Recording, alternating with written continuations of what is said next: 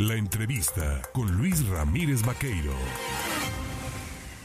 8 de la mañana con 36 minutos. Mire, hoy que se conmemora el Día Nacional, bueno, el Día de la Libertad de Expresión en México, eh, yo le he pedido y le agradezco de verdad a nuestro director general, director general de Cuatro Media Telecomunicaciones, director y fundador, creador del concepto de Noticieros en Contacto, a Carlos Fernández Centeno, el platicar y conversar sobre este tema. Don Carlos, ¿cómo está? Muy buen día. Muy buenos días, Luis. Un saludo a tu auditorio. A la orden.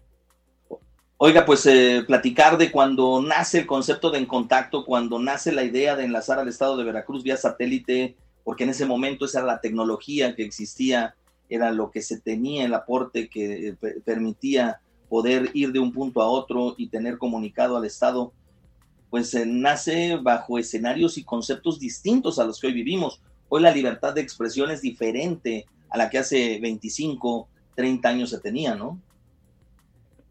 Sí, desde luego que, eh, bueno, pues sí, eh, el contacto eh, en aquel entonces, este, cuando, cuando iniciamos esta, esta aventura, hace 25 años precisamente, buscaba, buscaba ser un medio que tuviese una cobertura estatal, pero más allá de la cobertura, que pudiera ser el sistema nervioso del, del Estado, este, aprovechando la la, la red de estaciones de radio que estaban ubicadas en, en aquel entonces en 18 ciudades, este, podíamos hacer un intercambio de información local, esa información local eh, que tuviese trascendencia a nivel estatal, pudiese tener este espacio y viceversa, llevar información del Estado que, que pudiera tener injerencia en, municipios, en ciudades, este, era, era el, propósito de aquel entonces, ¿no? este, pero sí, la libertad de expresión, pues este, eh, realmente ha sido eh, en estos tiempos recientes, eh, pues una, diría yo ya un deporte de alto riesgo, ¿no? Porque pues México está dentro de los países donde precisamente están matando a los periodistas. Entonces, este, este, este 7 de junio, pues no creo que haya mucho que festejar en realidad eh, eh, pienso que la libertad de expresión, que es un derecho eh, de todo ciudadano, de tener esa posibilidad tanto de expresarse como de informarse, pues debe estar garantizado por el Estado. Y, y, hoy en día, pues deja mucho que decir lo que, lo que está sucediendo, ¿no? Pero, pues también es cierto que, que hay asuntos eh, que son delicados y que, que tienen un vínculo muy estrecho con, el, con la violencia eh, que, que está a cargo del, del eh, de los crimen organizado y que este, ha ingerido de manera muy, muy, intensa en, muchos este, en los periodistas y en, muchos periodistas de, del país, desafortunadamente, y, bueno, también del Estado. El ejercicio de la libertad de expresión, eh, como lo dice usted, como lo señala constitucionalmente, digo, desde la firma de los propios tratados internacionales a los que México se ha sumado, se ha adherido, pues es un derecho inalienable, es un derecho humano el tener que informarse y expresar lo que uno piensa. Evidentemente, con el paso de los tiempos hemos ido evolucionando en cuanto al tema tecnológico. Hoy la radio sigue persistiendo a pesar de tener más de 100 años, sigue siendo el medio más vivo, más rápido, más efectivo para poder comunicar e informar, pero nacen a la par otros medios como los eh, portales electrónicos. Y hoy por hoy, en contacto, el demócrata.com intentan hacer este esfuerzo de permitir gratuitamente el tener acceso a la información y, por supuesto, el brindársela a los ciudadanos, ¿no? Sí, efectivamente, los, los medios digitales indiscutiblemente eh, llegaron para quedarse y han ocupado pues eh, un espacio importante dentro del consumo de los de los eh, de, la población, ¿no? La radio, precisamente cumpliendo 100 años aquí en México, pues se ha mantenido vigente, precisamente por esa característica de inmediatez y sobre todo, pues que sigue siendo un medio de interés público y que es el único medio hoy por hoy eh, llega a todos los hogares, que llega a todos los lugares de manera gratuita. Esa es una característica de la radio que, que hoy pues no, no, no tiene ningún otro medio de carácter digital porque se requiere de un pago de ancho de banda para tener, tener acceso a todo este contenido. Y la radio sigue dando este contenido este, de manera totalmente gratuita. Entonces, eh, este, sí, los medios digitales indiscutiblemente están aquí. Eh, la radio ha tenido que involucrarse en esto. El contacto tiene el portal, eh, el audioportal, diría yo, porque así fue cuando se pretendió hacer este portal, pues que fuera una réplica de todo lo que sucedió en la radio. Las entrevistas y toda la información que es, yo diría que eh, la información propia del medio es el valor más importante de un medio. Este, y, luego, pues el, Demócrata, que fue un portal que fundó mi papá, y que este, pues ahora nosotros lo, estamos este, llevando adelante. Y, bueno, pues esto eh, nos permite tener esa ese, ese dinamismo que requiere hoy en día el consumidor, precisamente que a lo largo del día estar consumiendo información de manera permanente. ¿no? La radio este, puede hacerlo, lo hace, hay muchas estaciones de radio que transmiten únicamente contenido a lo largo de toda su transmisión, pero este es muy, muy costoso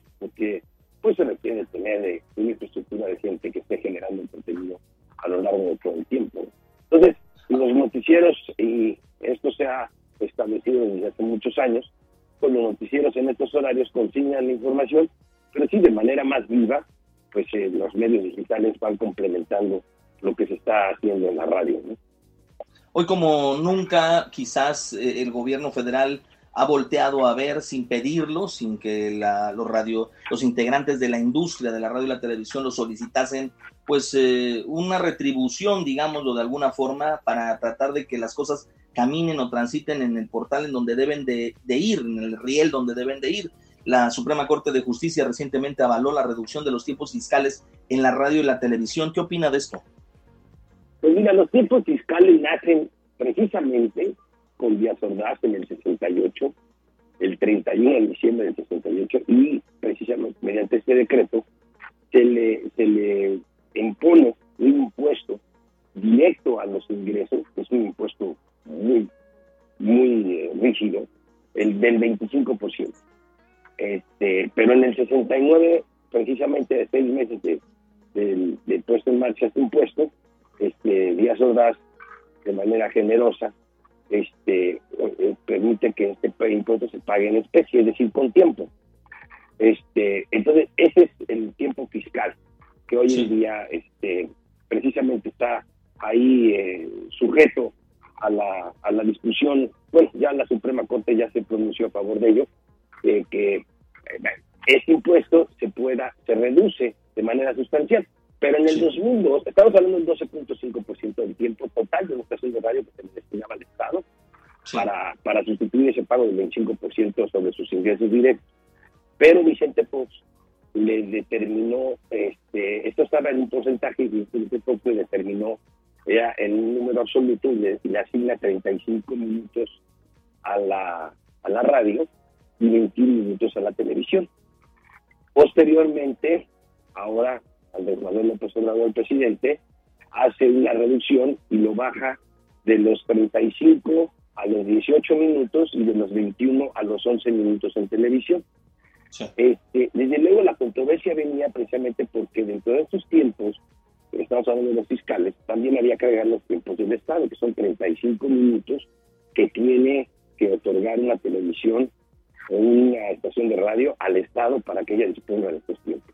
Entonces, en la suma, lo que pasaba es que ahora, en la ley de procedimientos electorales, le dan al, al INE una facultad para que administre durante los tiempos de campaña, es decir, desde la desde una pre-campaña hasta, hasta el día de la elección, 48 minutos como mínimo para que los asignen entre los partidos políticos, el 50% lo asignan los partidos políticos y el resto lo, lo conserva el Instituto Nacional Electoral para la promoción de la de la contienda y, y luego para promover el voto. Entonces, este, esta controversia, al reducir ese tiempo, le estaba afectando o le va a afectar de manera directa al Instituto Nacional Electoral, O sea, habrá menos promoción durante los tiempos de la campaña. Entonces, este, bueno, pues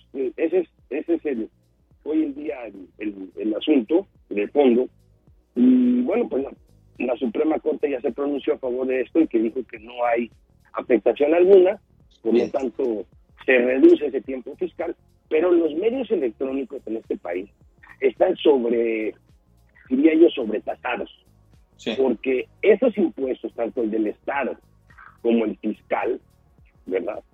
Por un lado se grabó el hecho de que tú estés explotando el espectro radioeléctrico con esos 35 minutos, 30 minutos, perdón, y después se grabaron los ingresos producto de la concesión que tú estás administrando. Pero en aquel entonces la radio no pagaba la, una contraprestación que hoy en día se está pagando por el uso del espectro. Luego entonces, si ya el concesionario está pagando por el uso del espectro, pues no habría lugar en un momento dado a pagar esos 30 minutos, por decirlo, que es el tiempo del Estado, porque sí se está retribuyendo al Estado de manera económica por explotar el espectro radioeléctrico. Entonces, este, es una situación ahí que, bueno, pues en algún momento habrá que discutirla. Eh, hoy en día, pues lo que, lo que, digamos, de alguna manera fue una este, actitud espontánea por parte de la industria de apoyar la democracia de este país y de otorgarle tiempos a los partidos políticos, o más bien al árbitro, al sí. electoral aquel entonces, para que hiciera la promoción del voto, pues se convirtió en un, en un, en un impuesto, digamos, de alguna manera, y hoy en día la radio está obligada, y no nada más obligada a hacerlo, sino que si llegase a haber alguna situación por la cual no se cumpla con la pauta del, Instituto Nacional Electoral, las multas son muy caras. Quiero decirte que la radio, en los últimos procesos electorales, la radio y la televisión han logrado el 99.9% de cobertura y de, y de, eh, de puntualidad en las transmisiones de las pautas del Instituto Nacional Electoral para todos los partidos políticos. Así es. que la radio ha respondido con habilidad, con, eh, con responsabilidad y con acuciosidad a los compromisos que, que se le han venido imponiendo por parte del, del gobierno federal. Bien. Pues como siempre, don Carlos Ferraz Centeno, nuestro director general de Cuatro Media Telecomunicaciones y por supuesto de Noticieros en Contacto, le agradezco el tomarnos el teléfono y platicar en este Día de la Libertad de Expresión, 7 de junio, sobre estos importantes temas y como siempre, un fortísimo abrazo y gracias. Al contrario, Luis, muchas gracias a ti, gracias a tu auditorio, que tengan un excelente día. buenos días. Buenos días.